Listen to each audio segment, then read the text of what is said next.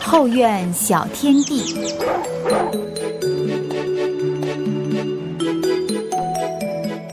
听众朋友好，又到了每周三下午的时间啊，我们后院小天地跟大家一起学习园艺知识的时候了。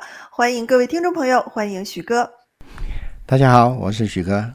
嗯，那么今天许哥哈想要跟我们讲一讲这个蒟蒻啊，哎，蒟蒻这个说法，许哥其实在中国大陆和台湾有点不太一样，是吧？会不一样吗？在原产地就是中国大陆啊。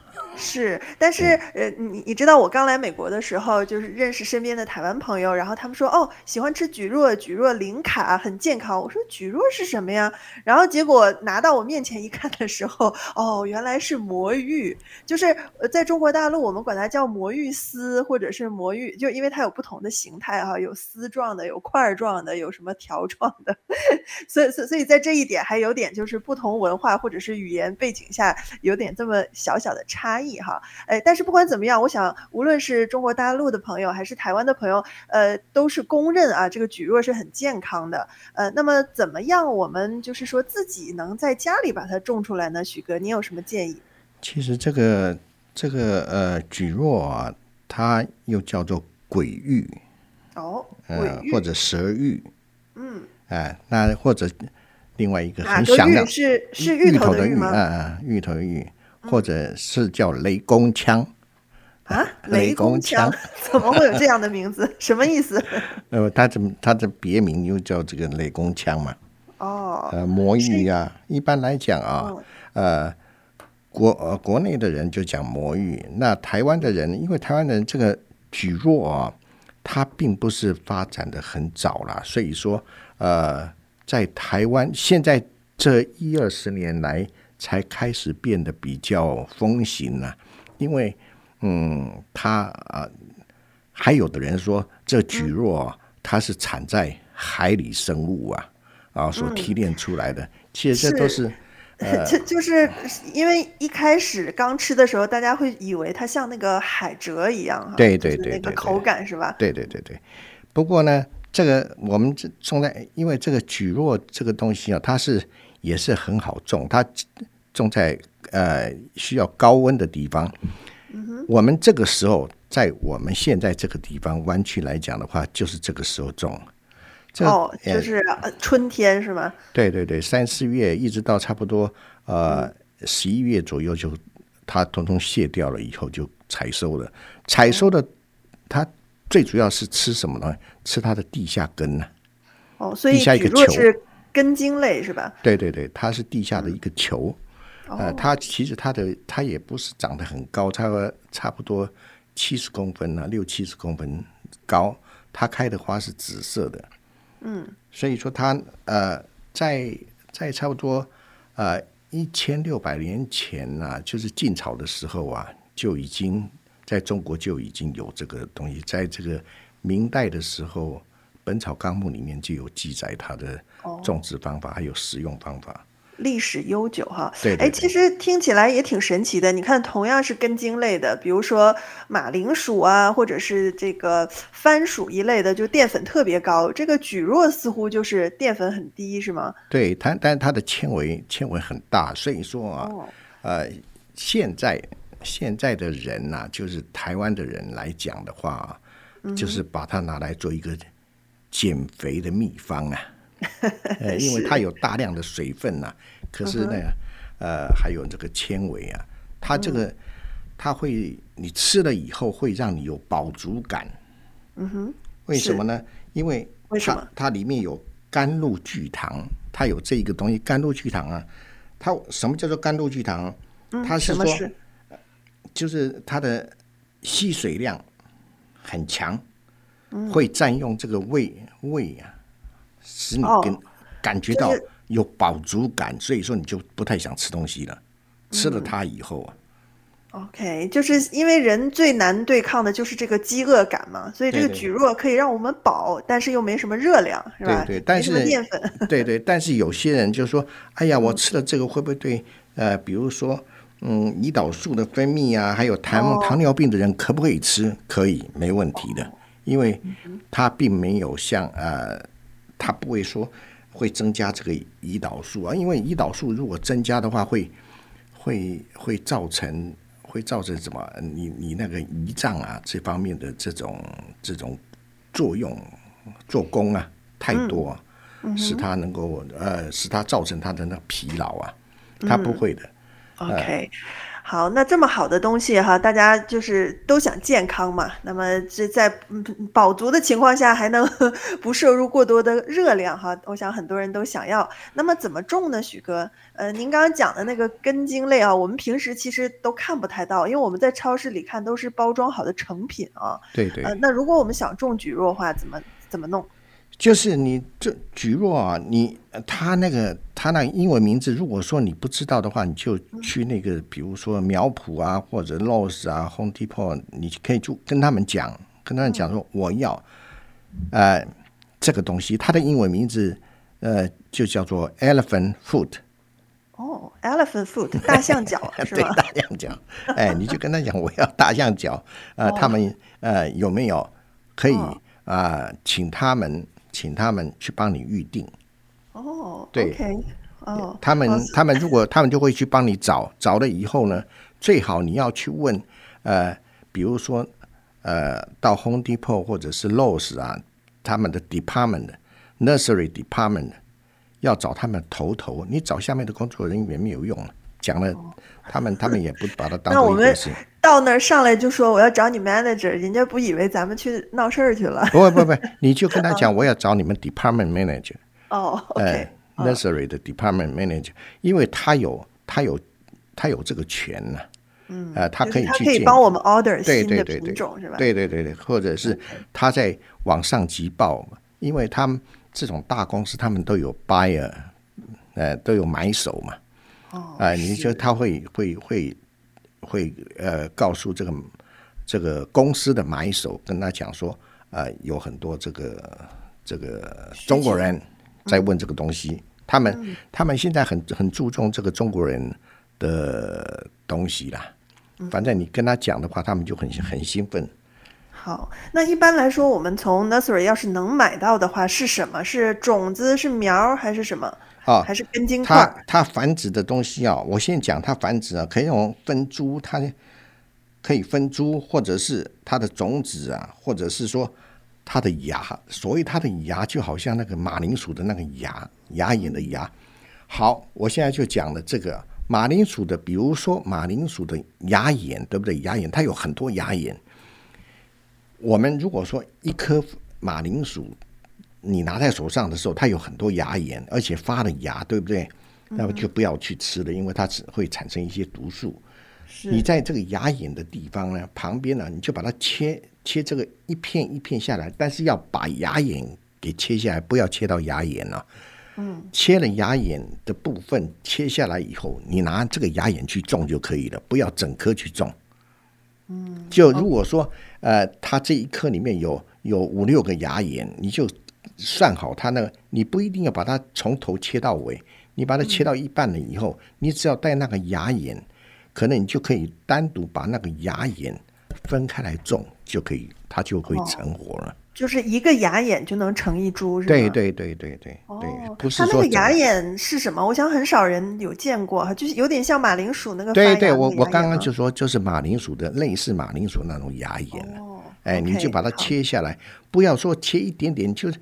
切，比如说它一个马，我现在讲说，比如说像马铃薯，大家都知道嘛。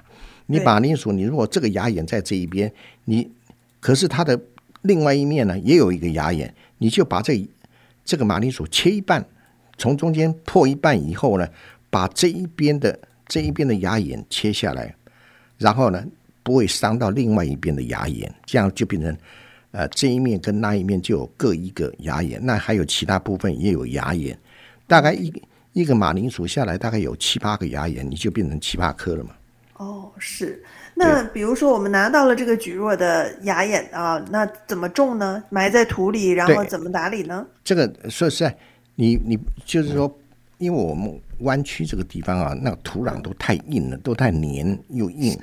你最好是买呃好一点的土啦，就是比较好一点的土，你就把它，你最起码啊，最起码。你不要种在我们我们现在弯曲的啊这个地方的土壤，你就是一半的土跟你买来的一半的好土两个混在一起，然后把它种在里面就好了。嗯，或者是用种子。如果说那个你你去苗圃问的时候，他们说我们有种子，那你也可以拿种子去播。哦，呃，你你这个时候播种的话，然后大概呃七七八个月，你就是你就收获了，而且呃它大概就长个六七十公公分高，然后它的开的花是紫色的啊，也是蛮好看的。然后等到它叶子通通通通枯萎了。到冬天的时候枯萎的时候，你就挖它的根，挖了根以后，然后就是这个菊若，菊若你可以把它拿来炒啊，嗯，可以就可以呃炒来吃啊，或者煮汤啊都可以。嗯。那那我们一般来讲，因为它有粘性嘛，你是哎都可以。如果说因为它会透明的胶状的，嗯啊，它它呃。可是那个透明胶状是是不是要后期加工过才会是这样的？哦，不要不要不要不要，其实是吗？因为你你你都可以拿来炒炒了，或者因为它是它是以呃另外一种啊，为什么可以拿来呃减肥啊？它就呃又有一种称号叫假鱿鱼呀，哦，素虾仁，是是没有它对，因为说实话我没有见过这个。就是菊若魔芋，它本身的果实长什么样？因为我们大部分人都是看到超市里卖的，就像您说的，像鱿鱼那个口感，或者像这个海蜇，就是这个 jellyfish 这样的一个口感哈。对。但是如果我们种出来的东西，是不是因为很多人管这个魔芋也也把把它称作是芋芋嘛，就是芋头或者是山药的那样的这个一种哈，所以它原始的形态是什么？我们如果想要吃加工成的那样，是不是得？就是还还还得怎么做一下呢才行？哦，像这个东西，呃，你你就是把它拿来炒来或者煮来吃就好了，你不要把它加工，加工，呃呃，不太方便了，因为什么？它蛮黏的。哦。但是等到它你把它过滤出来了以后，过滤出来了以后也要花工啊。你不要花这个工嘛，你就直接可以把它拿来煮汤啊、排骨汤啊，或者哦直接炒来吃，切片啊、切丝炒来吃就好了，就不用那么麻烦了，是吧？对你如果说，哎，你如果说要要吃它的汁，那你就去买现成的嘛，你你就省掉那个加工，那个蛮蛮麻烦的了。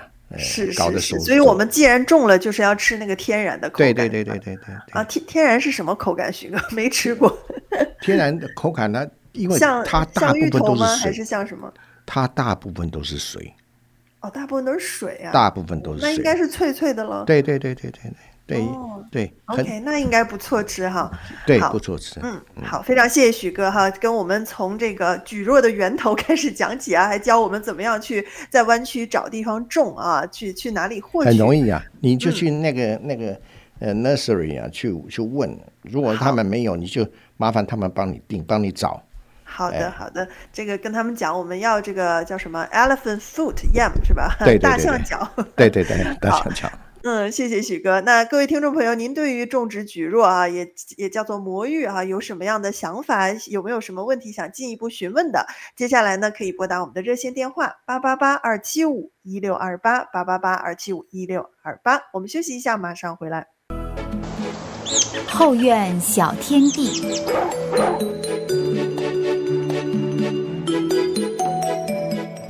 观众朋友好，欢迎您回来继续收听《后院小天地》，我是丁月。大家好，我是徐哥。刚才许哥跟我们讲了菊若的种植哈，各位听众朋友不知道还有没有什么问题想进一步询问啊？如果有呢，欢迎您提出来哈。那当然也不限于菊若，如果有其他关于园艺方面的问题呢，我们也非常欢迎哈。因为我们每周三把园艺专家许哥请来，就是特别啊来帮助大家呃生活当中遇到的那些园艺方面的难题和困难哈，大家都可以尽管提出来。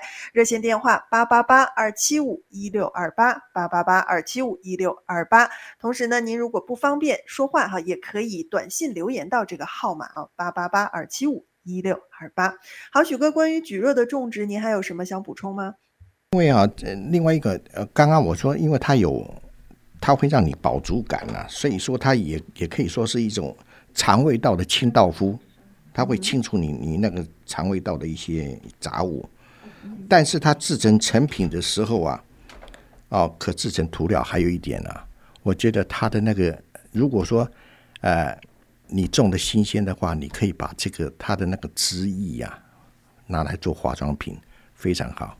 哦。您说用菊若汁来护肤对对对对，如果你你你种出来这个菊若的根的话，你你就把它切一片下来，就抹抹在呃你的脸上，可以去去除一些呃黑斑呐，和增强你你那个皮肤的这个保养了。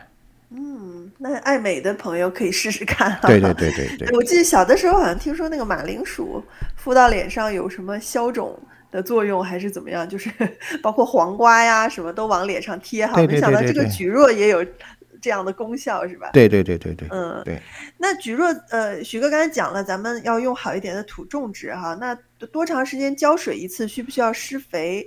呃，在这方面你有什么建议？哦，不太需要，是你最主要哈，你那个土啊，种下去的土壤好的就好了。哎，就关你浇水呢，大概就是说。你每一个礼拜浇一次就好了。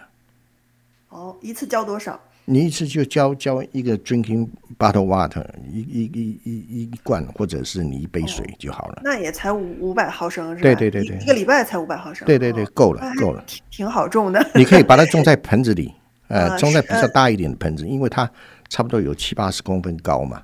了你如果说太小的话，爱生病吗？菊若？啊，不会不会，他他这个他这病虫害几乎几乎的。没有啊，因为它不好吃吧？那真省心 哈。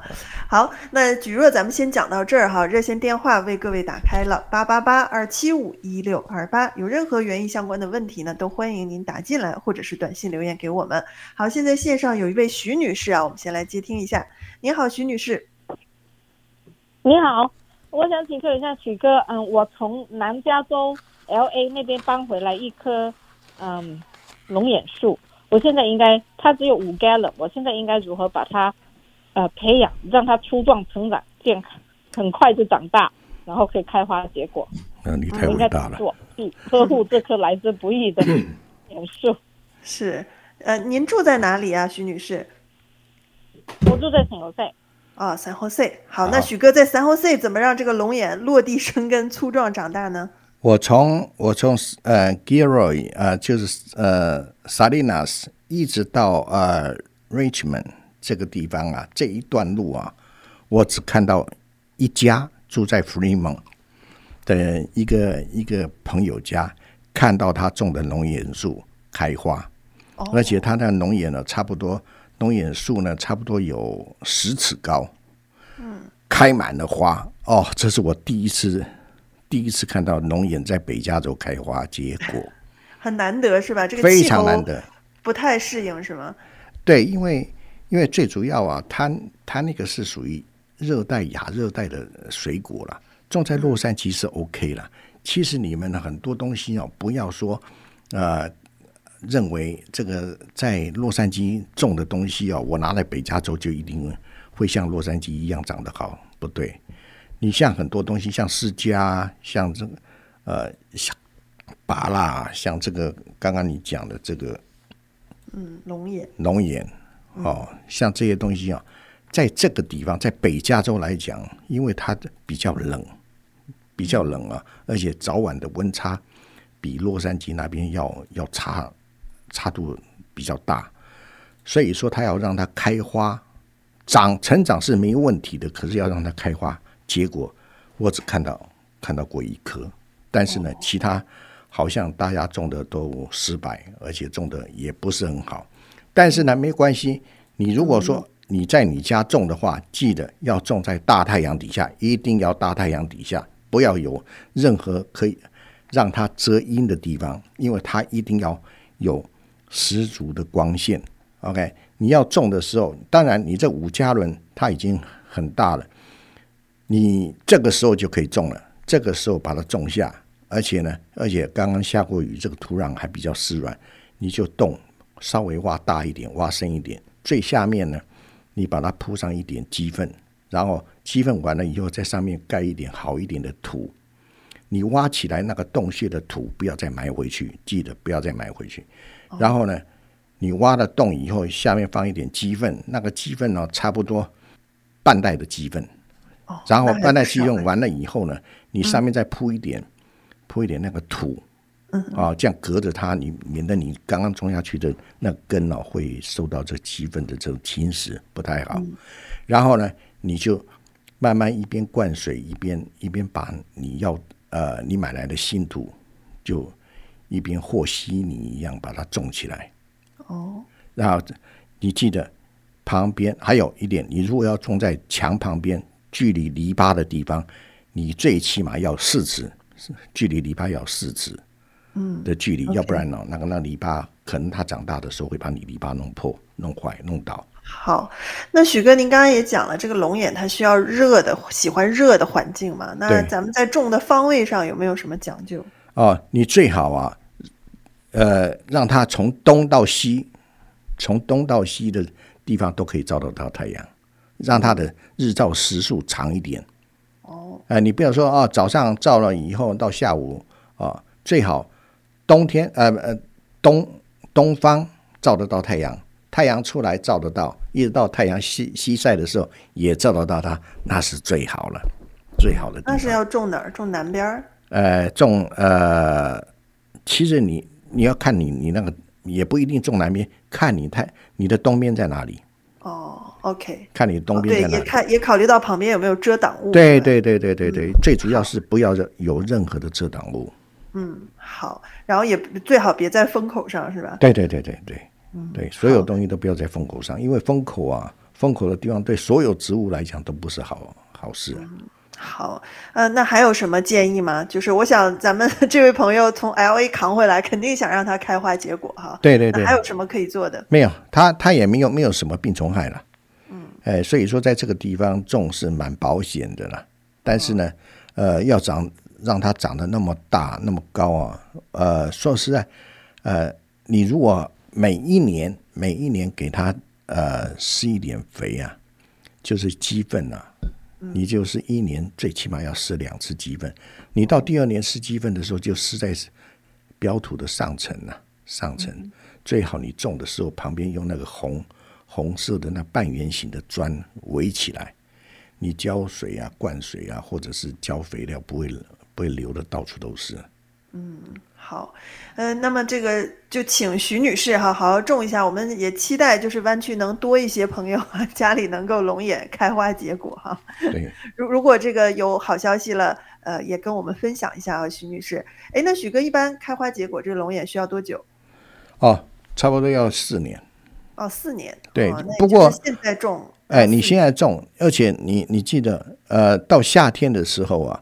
你最少最少，你要让它长得快的话，最少最少，你每一个月给它每一个月给它一把的二十一零零二十一尿素二十一零零，然后呢？四年四年期间每年都得一次吗？对，每个月每一个月。哦，像它会，因为二十一零零啊，会促进它长速度长得快嘛。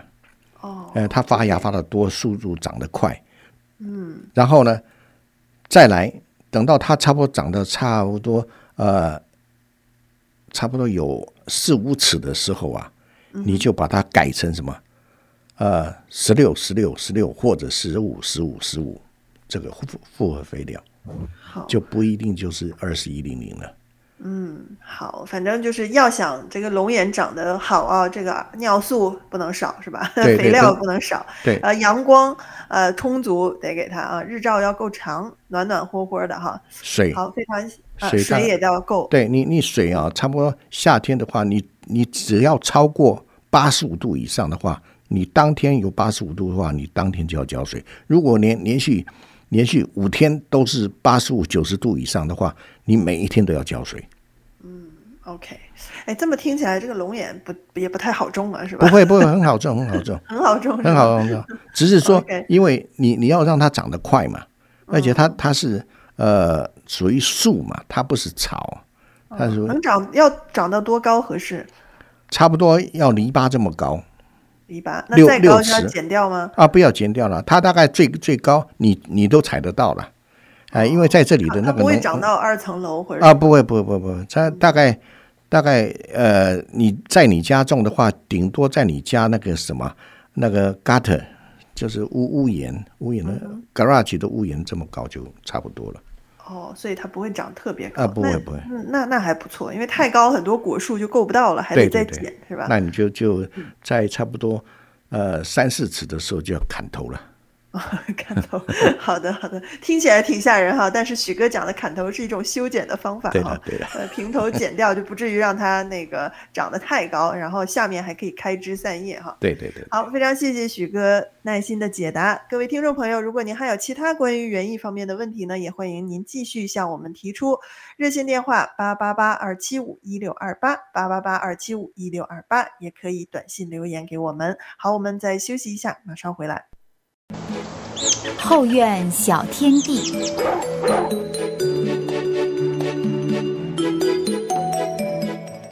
听众朋友好，欢迎您回来继续收听后院小天地，我是丁月，我是许哥。嗯，好，许哥，我们接下来继续接听听众的热线电话啊。下面请接商先生，你好。你好，丁月，许哥你好。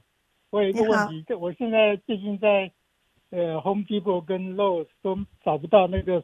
十五、十五、十五或者十六、十六、十六的肥料，是不是有别的可以替代？谢谢。嗯，就是这个问题。嗯，好，那许哥，你有什么建议呢？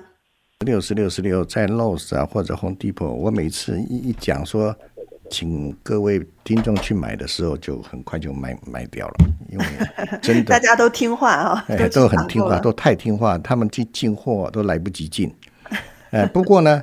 有什么替代品？有，那替代品呢？你们就是去买一种白色的，它比较大包了，但是也比较便宜。大包的，它上面有很多呃不同的号码，有的是二十七呀，或者第一个号码左边的第一个号码二十七、十五或者是八哦，氮磷钾这三个，这是国际公认的这个数字啊，跟排行。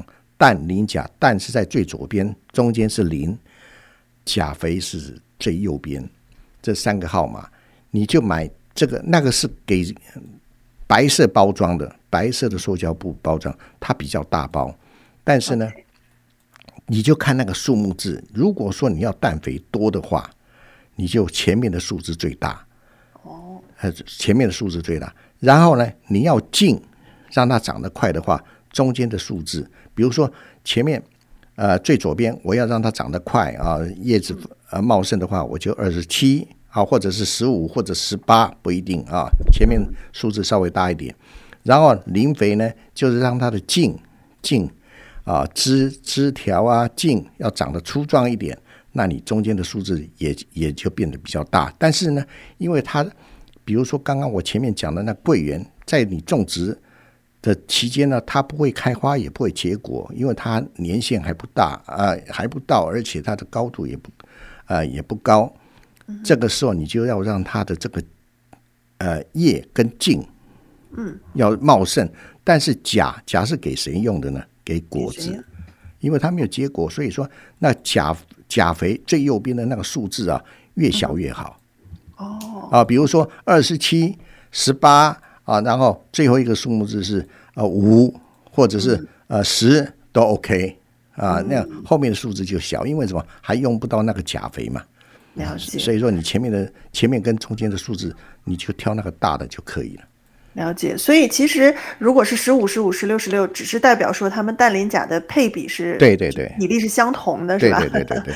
那如果大家根据自己对根茎叶生长的补充肥料的需求，其实不同号码的也也也也可以了。而且因为因为比如说我说的那大包装的啊，通常一般来讲啊，都是在给给什么人用的呢？通常都是在给草皮在用的。哦啊，一般一般这个这 gardener 啊，在你家施肥的时候都是施草皮用的。哦，这样。对对，但是我我就我找不到这个十六十六或者二十一零零的话，我就拿那个来代替了，代替那我们家的果树了。嗯，好，谢谢许哥的建议哈。看其他朋友还有什么样的问题啊？刚才有一位听众朋友本来打电话上来，后来掉线了哈。你还可以继续拨打，我们大概还有呃六七分钟的时间啊，八八八二七五一六二八。好，我们下面再来看一下短信平台上的问题哈，呃，其实是上一次没有来得及解答的问题哈，呃，尾号是三五九零的朋友问说，橘柑橘的叶子发黄怎么办？怎么办，许哥？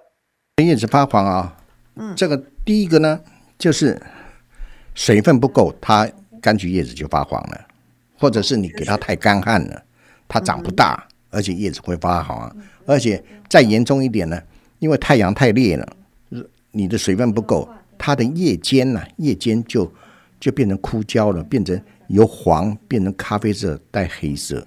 哦，哎，那那就是说，那就比较严重了。关于呃，如果它叶子卷的话，那个时候有的时候你呃柑橘类的这个叶子一卷的时候啊，那个时候你就要喷药了，你就一定要喷药。而且要马上喷药，要不然它会传染的。哦，所以卷了叶子发黄，那就是病了，是吧？对对，那叶子发黄不一定是病，但是叶子发黄啊，最起码它水一定是不够了。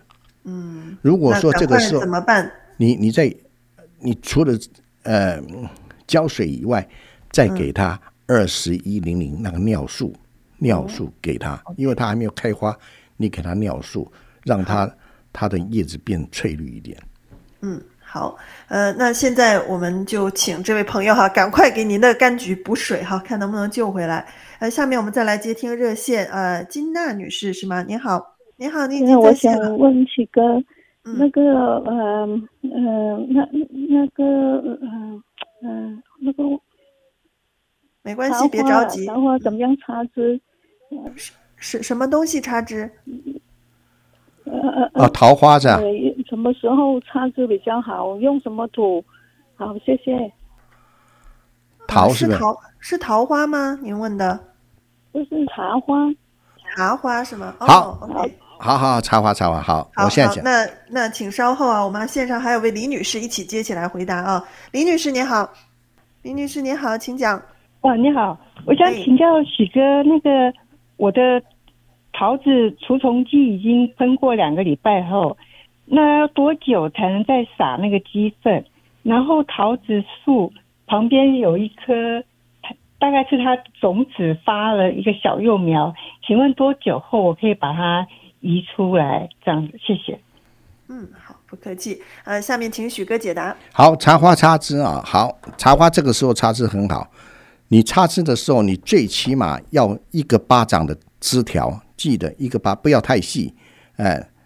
最起码要一个巴掌的长度去插，你剪下来以后，记得只要前面最头那个地方一两片小叶子就可以，其他的叶子全部剥掉，不要有叶子。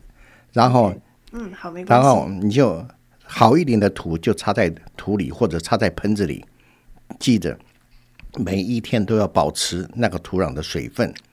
然后你这个时候插枝，最好多插一点啊，就是。小盆的话，最好多插一点。然后呢，你喜欢的话，你就多插，因为这茶花长得很慢，而且你要种的话，它长根一年最好半年以后你才移植，不要你一个月一看到它发芽你就移植，不可以。最起码半年，它如果还活的话，你半年以后才移植。最好不要种在大太阳底下，因为茶花如果种在大太阳底下，它的叶子是终年发黄。不会翠绿，但是如果种在阴或者半阴的地方，它的叶子就会翠绿。而且茶花这种呃这种花呢，它不需要很多的水，它很干，它都能够承受得住。但是你也不要让它太干了，因为太干的话就虐待到它。好，第二个呢，嗯啊，第二位是李女士说啊，桃桃子他已经喷了两次药了，嗯啊，那是很好的。然后它现在也是开始要准备要开花了，嗯，啊，等到它开花，呃，比如说三月份它开花的时候，开到差不多两个礼拜以后，大部分的花都开了。当它的花大部分开了以后，要准备谢的时候，那个时候记得马上再喷一次药，这样可以它在花谢的时候包起来的时候，它里面。呃，因为有很多的不同的昆虫去呃采花粉呐，嗯，然后一些一些病虫害就会跟着它花苞包起来以后，病虫害就在里面滋生了。嗯，好，那多久喷完药之后多久可以用鸡粪呢？哦，现在就要用鸡粪了，不是多久以后，现在一月份就要应该用鸡粪了，差不多一年最少要两次。还有啊，它旁边长出来的芽，记着桃子绝对不要用种子去种。还有它旁边长出来的芽，记得把它剪掉、剪掉、挖掉、丢掉，绝对不要不要把它移移出来，因为那个桃子在这里用种子去种，或者旁边冒出来根部冒出来的芽，它长出来的这个桃子，我保证很难吃，而且绝对不好吃，而且是绝对是皮薄核大，而且果小。哦，所以不要用那个小啊！不要不要，绝对不要！而且你家种的桃子啊，很好吃。我把你家的种子拿到我家去种，绝对不要干这种事。还有枣子、桃子，像这些种子都不，除了一个枇杷跟这个啊 avocado，你可以用种子这边的种子种以外，其他的果树的种子你最好不要拿，宁可插枝，也不要也不要去。拿种子去种去繁殖不好。嗯，好，好，谢谢许哥的建议哈。哎，最后就剩一半分钟时间了。呃，有个很快的问题哈，有一位听众尾号一七九九的朋友问说，那个三合一的药啊，多久喷一次为好？啊，二十天喷一次，二十天。下雨天不要喷，呃，风大的时候不要喷，最好大太阳的时候喷。哦，大太阳的时候。对，而且你最好戴着护视镜，啊，最好穿长袖喷。哦，嗯别别别把自己给要到是吧？对对对，因为因为我我我我我太我我我我我的习性不好了，因为我我太习惯了，我通我通我是你们不要受伤了，因为这个要害嘛。嗯，好的，好的，谢谢许哥的提醒哈。好，最后哎，还有一点时间哈。如果我们的听众朋友对于这个投资哈，尤其是在大选年，想要知道有什么样的投资啊，包括市场方面的预测把握哈，想了解更多专家的这个建议的话呢，接下来在本周末有一个讲座哈，是湾区的宏观经济分析师 Jerry 张带来的是免费讲座哈，感兴趣的朋友可以发短信报名四零八八三三三六五五四零八。八三三三六五五，好，今天非常谢谢许哥啊，也感谢所有收听的听众朋友，让我们下周三同一时间再见，平安健康。